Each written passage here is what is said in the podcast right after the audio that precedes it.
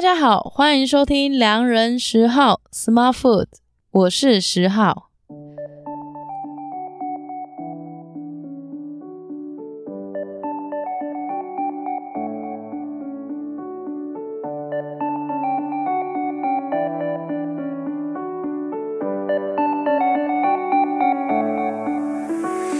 好久不见。隔了几乎快一个月没有更新，我最近终于动起来了。回归的第一集呢，我们就邀请到重磅来宾。你知道，其实日常生活中的巧克力不能再叫做巧克力了吗？根据卫福部的公告，巧克力含量不足的产品，顶多只能叫做巧克力风味糖。那如果我们平常吃的巧克力不是真正的巧克力，巧克力的原始样貌又是什么呢？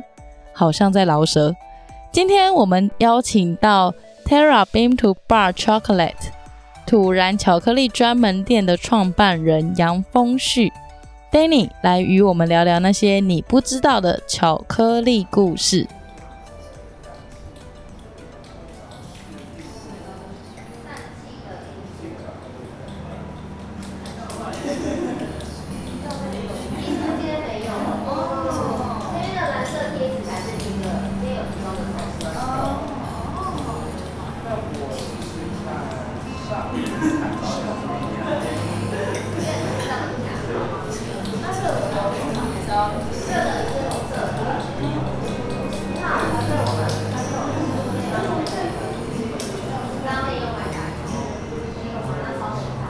首先，先欢迎 Danny。嗨，大家好，我是 Danny。Danny 的话，之前就是有在一家很有名的果酱店，在张昂做行政主厨，对不对？呃，对，但其实也是个进行式啦。现在还是进行式。对，现在也还是。对这件事，其实我也刚好就是正在想问说，嗯，嗯好像这个名字就是一直跟着你，嗯，然后不管你前阵子开的另外一家巧克力的店叫做九日风，然后到现在的突然，嗯。但是你同时都还是仔张的行政主厨，是没错。嗯，土然的话，它是一家在温州街新开幕的一个巧克力专门店。呃，其实 Danny 他在前阵子刚结束另外一家店，然后转换成这一间土然。为什么你会想要开一家专卖巧克力的专门店？呃，其实如果呃如果有有认识我的人，或者是说了解我前一个品牌九日风的朋友，大概就会知道说，我们原本在做的事情，本来就是着重在冰 to Bar 巧克力这件事。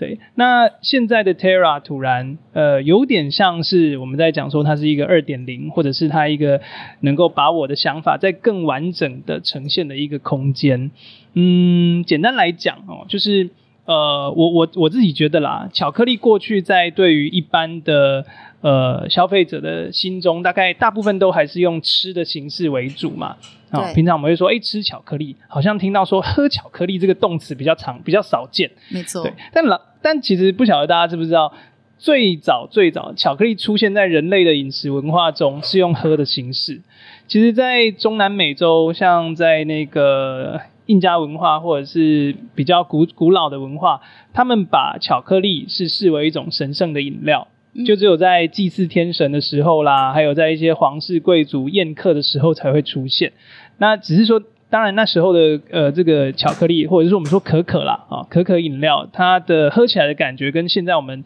接触到的，当然一定都是不一样。现在对我来讲，我其实主要的想法是因为觉得说。嗯，巧克力，当我们在要去追，呃，再再去讲说要去了解它每个产区不同的风味、不同的这个味觉差异上的时候，有时候用吃的其实比较，呃，没有那么直接，哦，因为，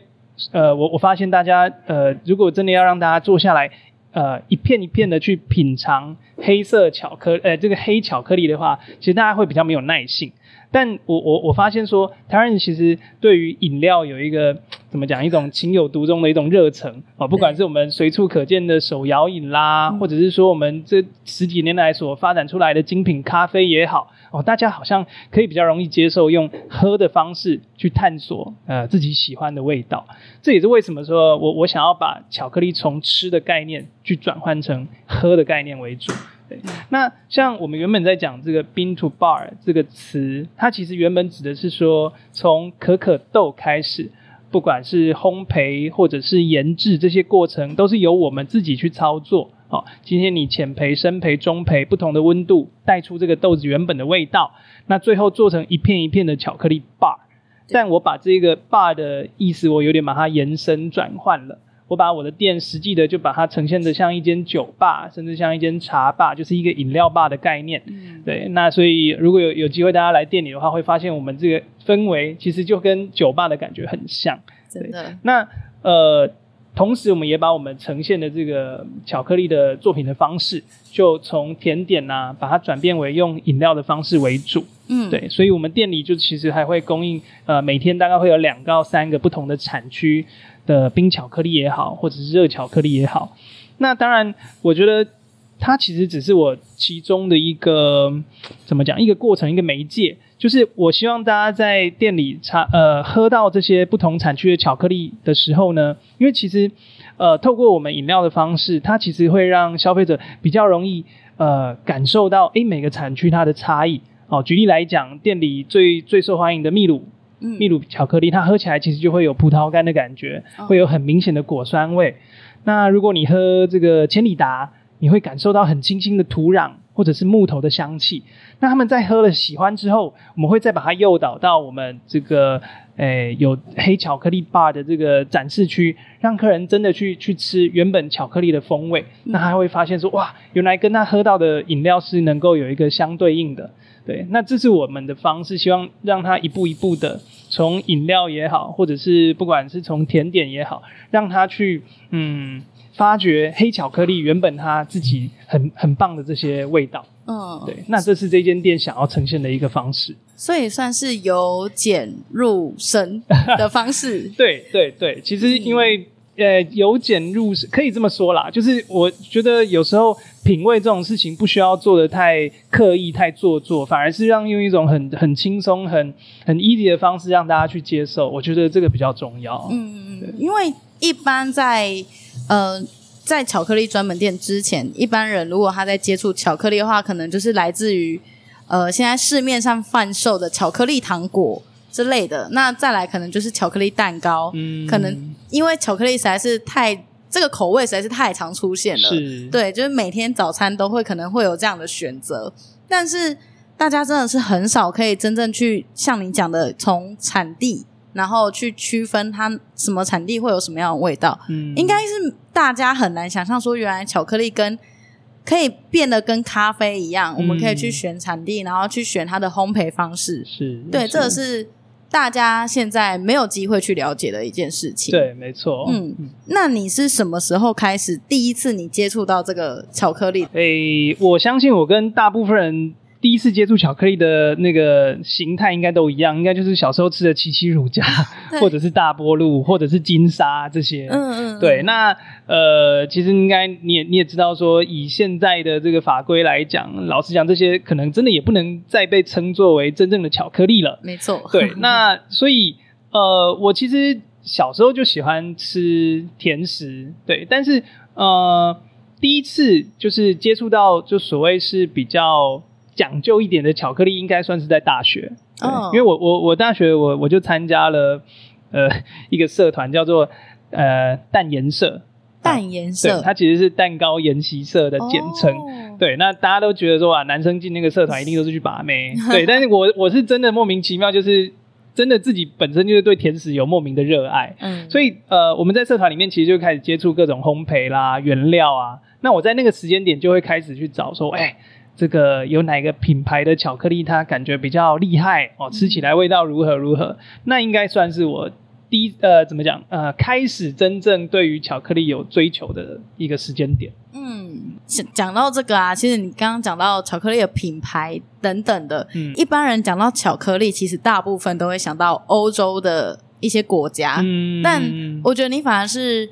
反其道而行，因为你又回到巧克力的最源头，嗯，反而是在中南美洲的方面，因为其实欧洲国家的巧克力也是中南美洲带过去的嘛，嗯，只是说欧洲可能把它做的比较精致一点。那那时候你是有经历过欧洲国家的巧克力，然后你再回去呃溯源，还是你本来其实你就觉得，嗯，我想要到中南美洲这个地方，然后去实地品尝过他们最原本的味道。嗯，应该是指说我过去有去前两年有去秘鲁上有关巧克力课这件事。对，可是在这之前，我相信如果你是有看过这些品牌的话，你可能也会想要接触比利时的巧克力啊，或是等等的。对，其实呃，大家应该比较耳熟能详的一些大的巧克力品牌，真的都是欧洲巧克力哈、哦，不管是可能应该大家有听过呃，像 Godiva 啦，或者是像法芙娜啦这些的哦。那当然，它也是有一个背景故事在嘛，因为。其实可可最早的原生国家是在中南美洲，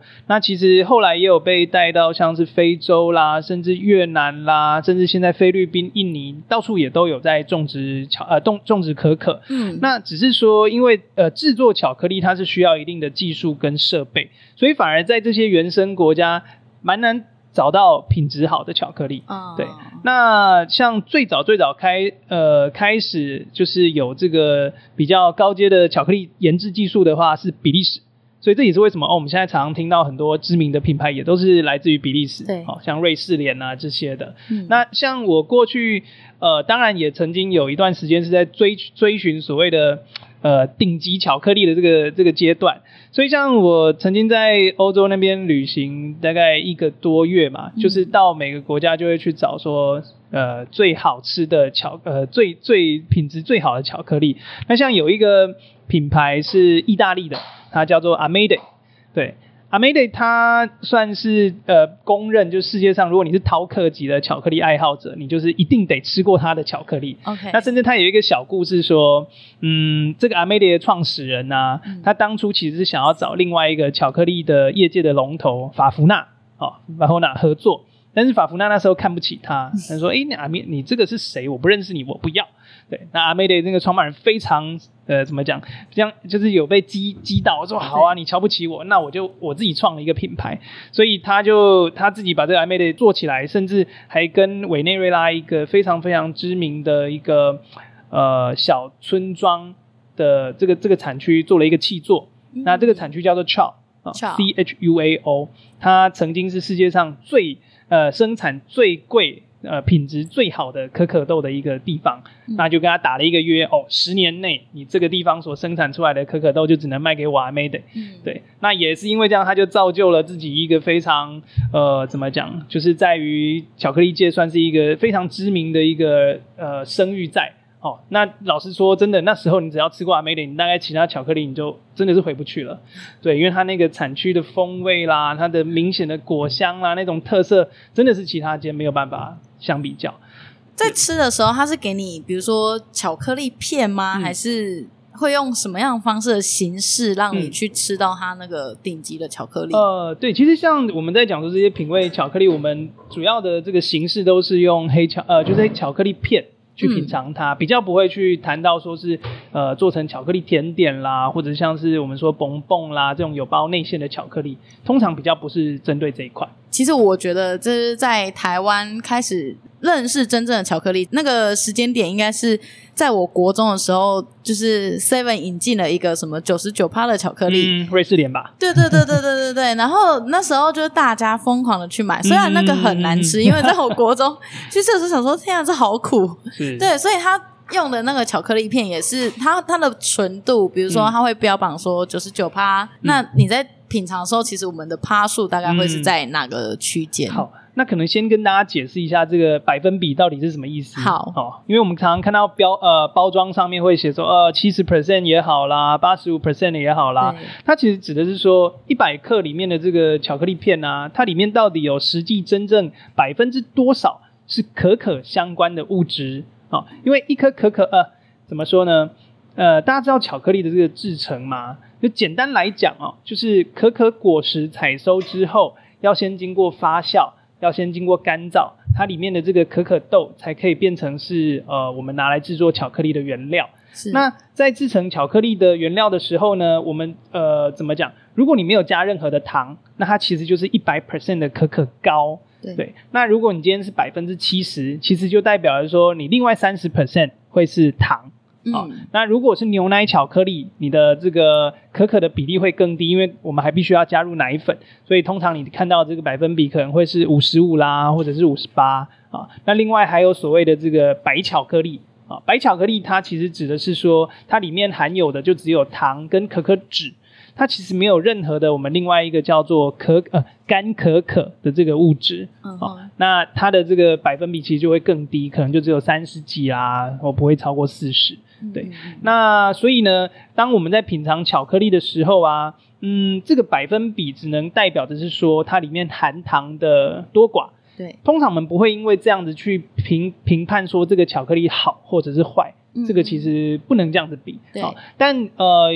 一般来讲，如果我们在呃，做比较的话，例如说，我们同时比较不同的产区啊，例如说，我们同时吃委内瑞拉、哥伦比亚，或者是像呃秘鲁，好了，我们会用同一个百分比去做比较，这样子其实是相对公正的。对、嗯，那呃，最容易呃怎么讲？大家吃的会最容易喜欢、最舒服的一个比例呢，通常会是七十 percent。嗯，对，因为它的这个甜味跟这个可可本身的风味。哦，它其实算是一个最最平衡的比例，这有点像是说，如果你喝浓缩咖啡，对，浓浓缩咖啡大概就相较等于是我们在讲说，你直接去吃一百 percent 的这个可可，你有时候会觉得说这个风味太强了，没有办法一次去感受到。所以呢，但是因为巧克力不能用水去稀释嘛，所以相较其实糖就有点像是把它的这个风味去把它。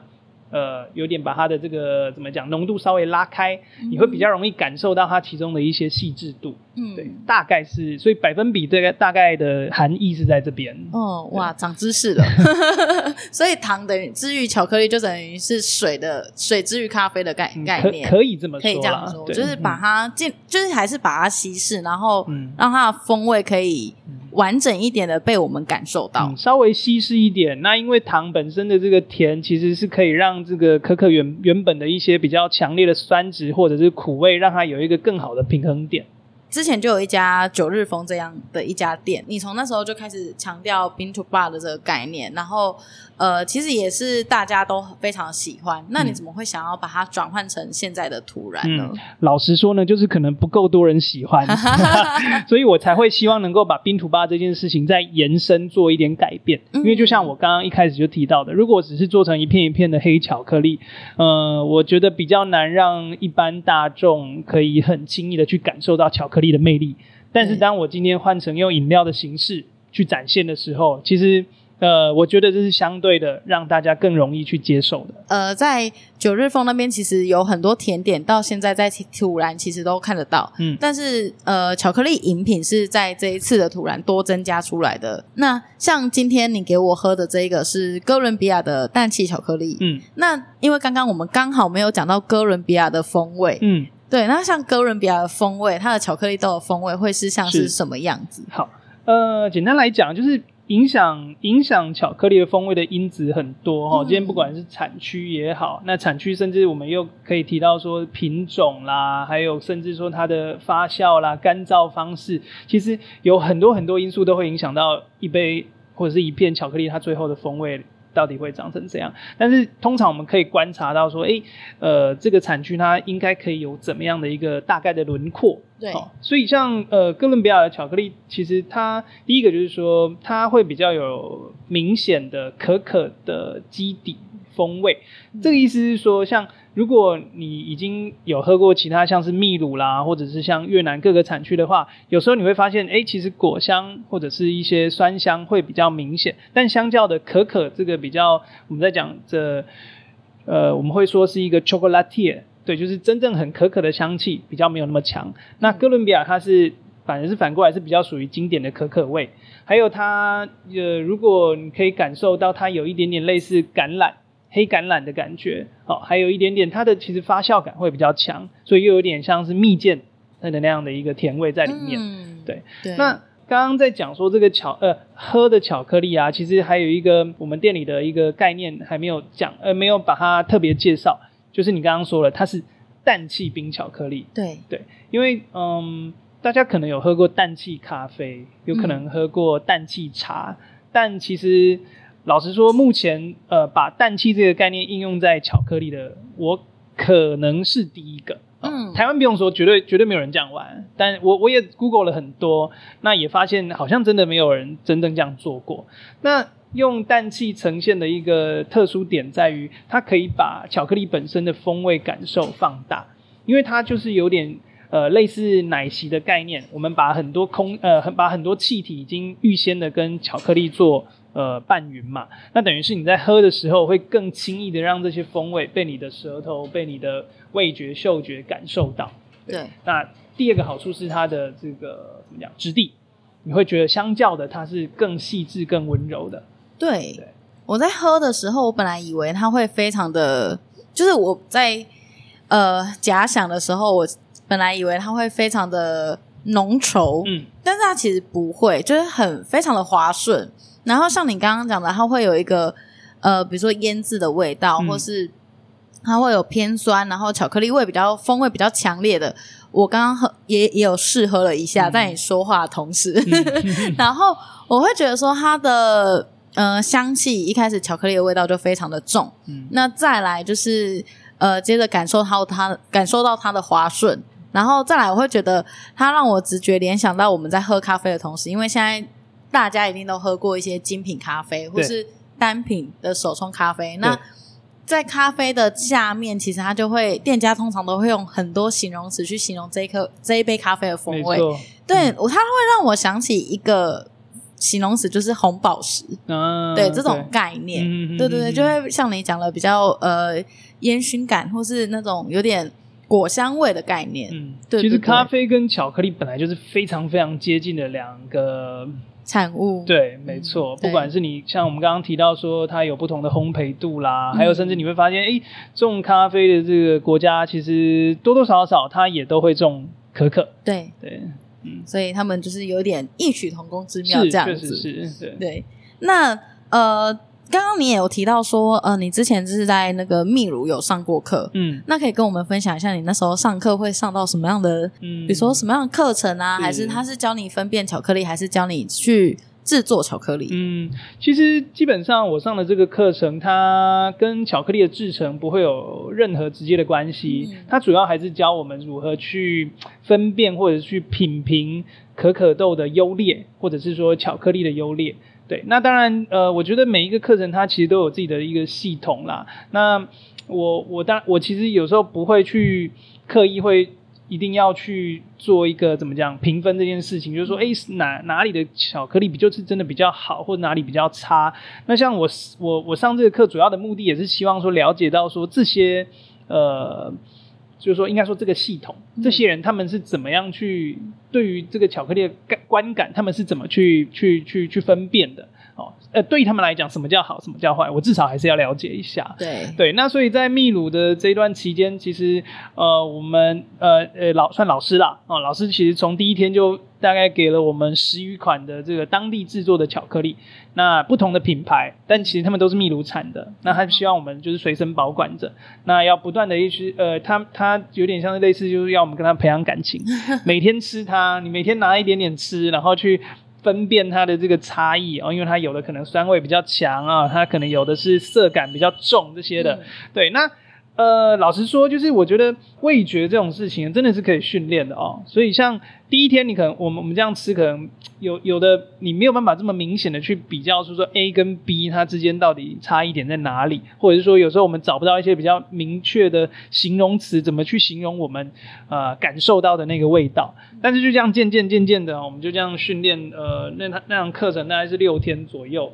那甚至最后、最后一天有一个考试，考试考什么？考盲测，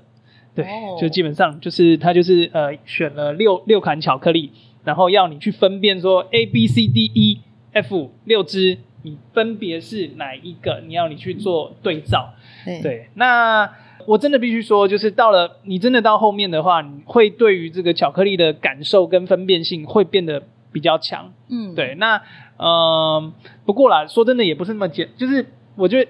可能有时候味觉这种事情还是有一半会是天生的。嗯、所以就像那一堂课，我们参加的学员大概有诶八个还八个到十个之间，我有点忘记大概几个。但是其实呃考完试出来，大家在对答案的时候，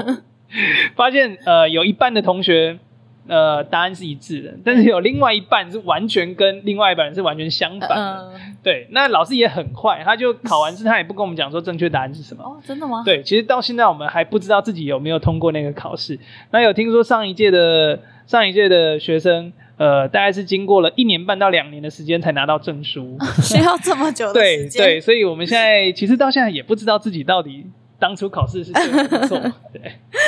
，OK，非常有趣。那呃，因为像来你这的话，我们一样是从呃，可能从我们喜欢尝试的部分开始。这通常我也会建议大家可以先试一杯氮气巧克力开始，因为这个是毕竟是一个很特殊，然后你在别的地方看不到的一个商品。但是你同时还会再提供一个可可豆，对对。那它这个可可豆它是有经过怎么样的处理？嗯，因为它算是最接近。原本巧克力的状态嘛，没错，对，对，没错。嗯，来店里消费的客人啊，我除了就是当他今天点了，不管是他点了饮料，或者点甜点，或者全部都点也好，我一定会附上一点这个所谓的可可豆。对，那这个可可豆它是已经经过烘烤过。对，那其实就是它，它就等于是这个巧克力的这个一开始的出原料。对，那我我的目的是希望说，大家在不管你喝了甜点，不管你吃了巧克力也好，你可以试着去感受一下，在这个可可豆还没被进一步精制成巧克力，它原本的风味是长怎样。对，那同如果像呃大家来店里同时点了这么多不同形形态的产品的时候，我通常会建议。啊，第一个你可以先试着吃吃看可可豆的原味，对，因为通呃可可豆它其实本身它没有糖嘛，所以它有点有点类似就是一百 percent 的这个可可膏的的的的味道。哦，那你先感受一下，你再去喝那杯巧克力。哦，那因为巧克力它其实已经有加了糖，那它整个风味是比较平衡的。那其实它喝起来又非常的舒服，对。但是喝完喝完喝完我们的冰巧克力，我还是建议说你可以喝点水，或者是再回去吃一点可可豆。因为毕竟，呃，巧克力它虽然说我们的含糖量已经比较低了，但它还是甜的，所以它本身的巧克力味道很重。所以你如果再马上跟着去吃甜点的话，即便是我们家的甜点很好吃，可是你还是会觉得说，哎，这两者它的搭配上还是会彼此会把自己的风味会有点盖掉。嗯，对，但是、这个、会撞在一起。对，这个其实我我还在思考说，怎么样让大家在感受上能够，嗯，更更好。对。但因为我毕竟现在是一间巧克力专卖店，所以我我不想要有其他的产品进来，把我的这个主轴去把它分散掉了。嗯，所以其实像我自己会觉得，如果今天我要吃巧克力甜点，老实讲，我可能会搭一杯店里提供的这个咖啡，不管是美式也好，或者是拿铁也好，其实因为我们咖啡也是精挑细选，所以我觉得跟甜点搭配起来是非常的棒。嗯，但。呃，如果真的今天大家是想要充分感受这个整套的巧克力的话，当然我还是会建议说，你来的话还是饮品啊、甜点都点，只是说中间透过水或者是可可豆去把你的味蕾稍微的让它休息一下。对，那你这样品尝起来会让你的感，会让你会对呃，不管是饮品或者是甜点吃起来会会觉得更好。嗯，对，我刚刚其实有想到一个很有趣的问题，就是说，嗯、因为你你怕两个巧克力的。就不一样的产品，它会互相干扰他们的感受，嗯、还有它的味道。嗯、那这时候咖啡介入的时候，它会让他们的风味是区隔的吗？还是什么？哦，我跟你讲，这很有趣，嗯、会变得更棒。OK，呃，基本上之所以。饮品跟甜点会稍微有点冲突的原因，是因为它们两者都是甜。那因为甜味对于人的味觉来讲是很很容易累积的。对，你吃了一，你前面吃甜的，你后面继续吃甜，你会越越吃会觉得越腻。越。对，嗯、但咖啡它的好处是说，嗯。怎么说？咖啡其实它本身的味道跟甜点，或者是跟巧克力，它本来就是很适合做搭配的一个饮料。嗯，那甚至我们在呃之前有尝试过用手冲的黑咖啡跟不同产区的黑巧克力去搭配。当我今天吃呃同样是吃越南巧克力，但是我去搭配伊索比亚的咖啡跟哥斯迪加的咖啡，这一块巧克力在嘴巴里面所呈现出来的风味是截然不同的。对，但是你会觉得都很棒。嗯，所以这也是未来我在设定我的商品上还。我我一样要把这一块再再再拿出来，再再呈现一次，嗯、对，但可能还需要一点时间。对，我觉得在这边巧克力就是一个很像主，它确实就是一个主角般的存在。嗯，因为在可能在突然之前，其他地方在巧克力可能都是比较像是一个配角，可能它就是是一个饮品的方式呈现，嗯、那或是它来搭配其他的什么东西，嗯，或是它是呃。不会是那么让咖啡或是其他的酒精来配它的概念。嗯，对。这么说好了啦，我觉得土然这间店的形式是目前台湾老实说真的是绝无仅有的。是因为过去我们在想到巧克力店，其实大部分的巧克力店它做的是所谓的巧克力甜点。对，哦，不管它是做成蛋糕、法式甜点，甚至说含馅的巧克力蹦蹦这种形式，嗯、其实它都是已经是归类在甜点这个范畴。但是呃。我们是真的一间唯一，就是这从 Bean to Bar 这个很完整的概念，再把它延伸出来，我们店里的任何商品都是围绕在巧克力的主题上。嗯、对，这一点是跟其他店家完全不一样的地方。对，所以有时候我也会听到人家在。做比较，不管是 Google 评论或者是一些 IG 有人打卡，他会写说哦，我觉得呃他们的甜点很好吃，当然看了很开心，没错。但有人也会说哦，我觉得他跟哪一间的这个巧克力比起来，呃，有什么有什么，就可能他比较喜欢另外一间的。我觉得当然这个是我我觉得尊重大家的这个主观意识没有错，嗯、可是我觉得当你把我的把把我的巧克力跟其他家的这个甜点放在一起比较的时候，其实这一点的出发点就已经是不一样了。嗯，对，因为你想要做的其实并不是只有这件事情。嗯、对，那甚至说没有除了我们以外，其他的甜点他们的使用的巧克力其实都是买购买这个可能是一些已经商业品牌的巧克力砖、巧克力原料再去把它制成巧克力。但对于土然来说，我们从头到尾的这这个制备，前面这块 Bean to Bar 其实就已经耗费了我们非常非常多的心。力，所以老实讲，我们在后端的这个视觉的呈现啦，或者是说在这个风味的这个呃搭配上，我们并不想要把它搞得太复杂，嗯、我们不想要把它做的说，哎，非常的花俏，我们可能用很多新鲜水果也好，或者是很很华丽的装饰去呈现我们自己家的这个甜点作品，而是说我们其实有点像是让它返璞归真，我们就是去强调说，哎，我们这一款产区巧克力，它可能就是很简单的跟某一个单一的食材哦，可能是酒。可能是咖啡，可能是坚果，就去做一个搭配，做一个呈现。对对，这是我们这间店想要呈现的一个主轴。对，想要呈现的其实也是真的是每个产区不同的一个风味。确实。所以在这边除了可以享用到不同的巧克力的呃，像是甜点或是饮品之外，当然也可以吃得到每一个单一产区的巧克力片。没错，对，没错。你是怎么样去设计或是研究现在这些？巧克力的，比如说甜点啊，或是它的一个不一样的形式，比如说像现在我们有氮气巧克力的饮品，嗯嗯、那其实你也有跟有鬼他们有开发出巧克力波特的啤酒，对。对，这我觉得这都是非常有趣的尝试。嗯。嗯，诶、欸，因为对我来讲哦，我我想要让巧克力有百百种的这种发挥的可能性。对，像我们刚刚已经。已经提到了嘛，店里现有的哦，不管是饮品、甜点，或者是说跟有鬼合作这个啤酒，甚至我们的下一步，呃，不久之后大家会会会会会发现店里就是会提供餐点，嗯、对，那因为我们跟另外一间咖喱店有合作，哦、对，像因为我们我们我自己很喜欢吃咖喱，然后有一间在那个呃算是科技大楼站附近。有一间叫做雷咖喱，对，嗯、非常好吃，对，因为他们家的那个香料感非常非常强.对，所以我就那时候就呃跑去跟呃那边的 chef 就是讨论说，哎，可不可以为了我们突然开发一款就是加了巧克力的咖喱？嗯、因为其实巧克力放到咖喱这个是其实很搭的，对对对，这其实原本就有了做法，对对，那甚至说像呃。我们也有跟珠宝盒，就是另外一间面包店合作了这个巧克力可颂啦，嗯、还有甚至未来也是希望能够推出更多不同的种类的面包。像我自己很喜欢吃布里欧，所以我现在也是一直、哦、也是一直熬那边的 chef，拜托拜托帮我生一款布里欧，嗯、类似这样。那再来就是调酒哦，因为你在这个空间其实知道我们已经很像一间酒吧，对，对非常的舒服。对，所以其实我们也找了自己很钟爱的这个酒吧，有一间叫做 Sidebar，对，在新一区那边。那因为我我因为塞巴的关系，我疯狂的爱上琴酒，所以我我也是跟那边的那个 bartender 讲说，诶，那是不是有机会可以我们来合作一款，就是用巧克力用可可作为主题的一款调酒出来。嗯，那当然夏天也快到了，所以即将我们的意式冰淇淋，巧克力意式冰淇淋也即将要上市。一定要的，对，这是一定要。那因为毕竟我我自己本来就是。呃，冰淇淋也是算是蛮蛮有经验的啦，所以这一块的话会是由我们自己制作。了解，所以以后来的话就可以品尝到更多种不一样巧克力的一个样貌。没错，嗯，那这中间呢、啊，你从创业这么久以来，然后想出这么多呃巧克力的一个媒介，好了，你有遇过什么样的东西是你想做，可是可能遇到一些障碍，是可能做出来的东西没有那么的完美或那么的理想，不是你、嗯、你理想中的状态？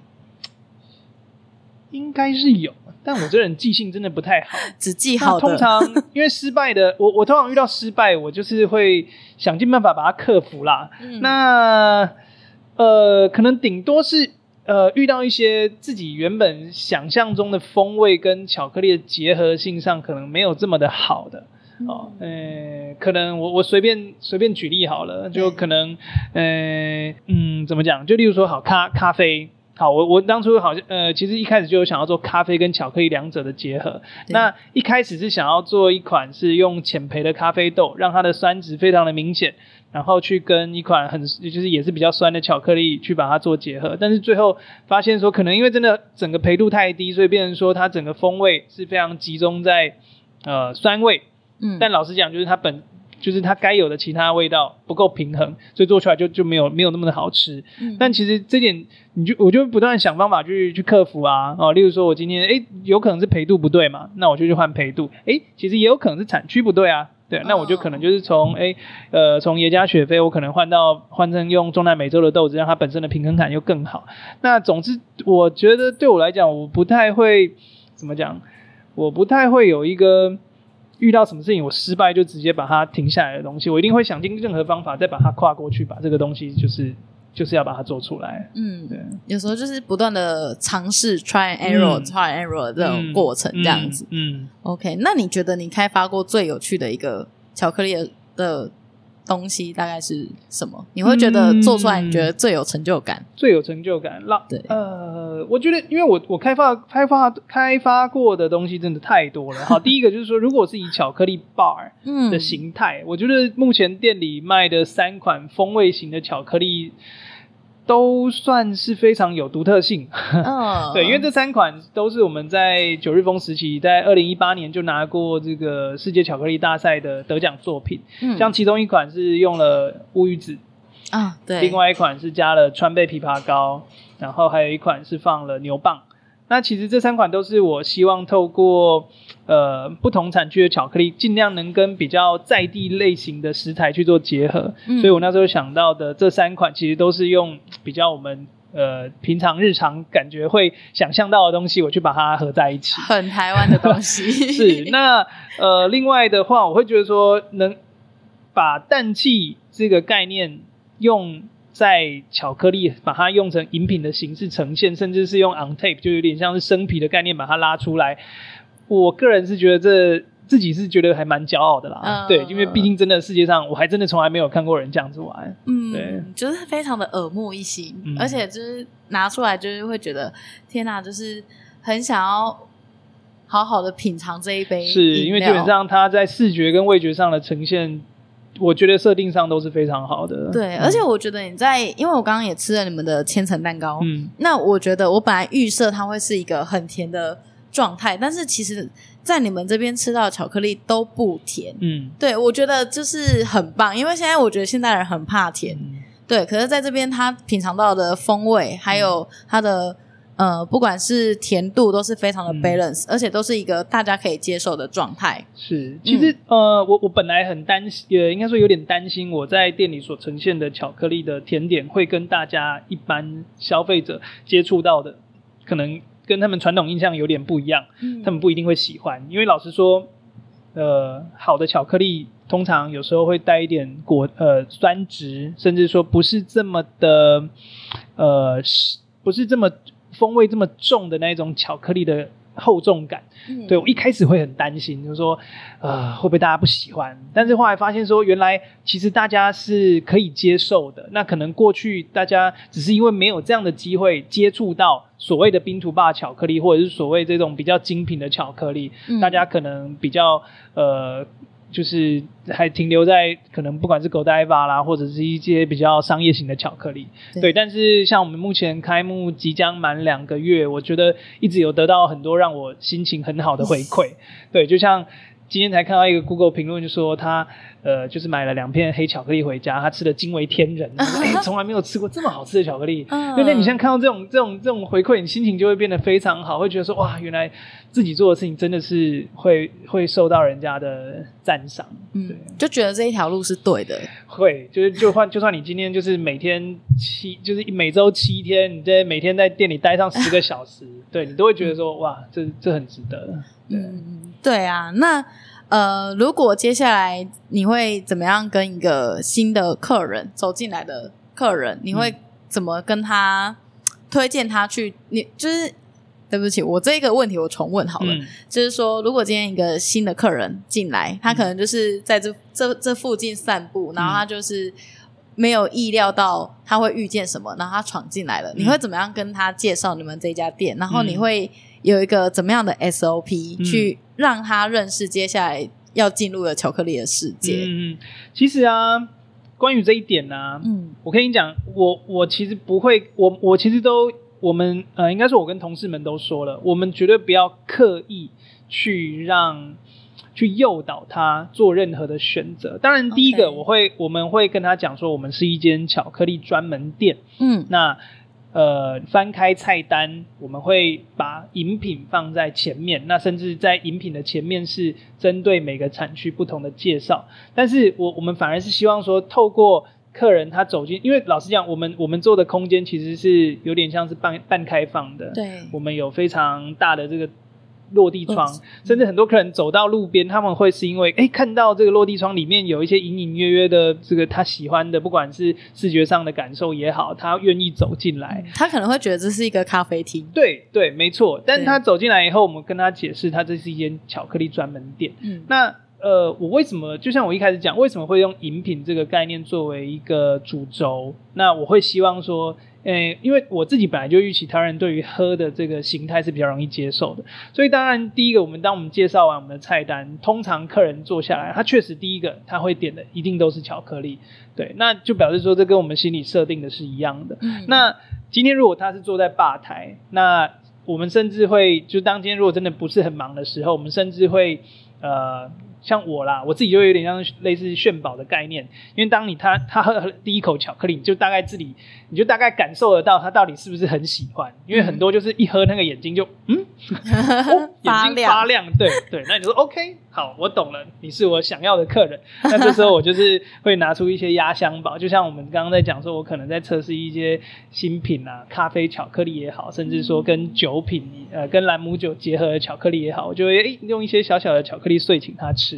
对，那你就是大概会发现说，哎，其实我觉得怎么讲，只要是对于巧克力有爱好的人啊，他其实吃的这些巧克力，他会再进一步的，他会发现，哇，天哪，这边原来有这么好吃的巧克力。那这时候我们会再把它诱导到，哎，我们呃后面那个产区巧克力吧，那名媛版就放了，每天都会提供不同产区的试吃品嘛，让他去吃，他吃了哦。他就会找到自己喜欢的风味。嗯，那进一步，我就发现说，他很开开心心的买着整块的巧克力巴回家，那就我们就知道我们的成，我们我们我们我们成功了。你在这一家店把全世界巧克力的风味都容纳进来，是对。那其实。台湾也、嗯、现在也有在种巧克力，嗯，对。那其实呃，之前有些店家也非常的有名，嗯嗯。但是我发觉的是说，你不会特别强调台湾的这个部分。当然啦，对。那但但我们店里面有在卖台湾的巧克力吗？有。诶、欸，这么说好了，大家常就是。也有一些人会问说：“诶，那你们有没有台湾巧克力啊？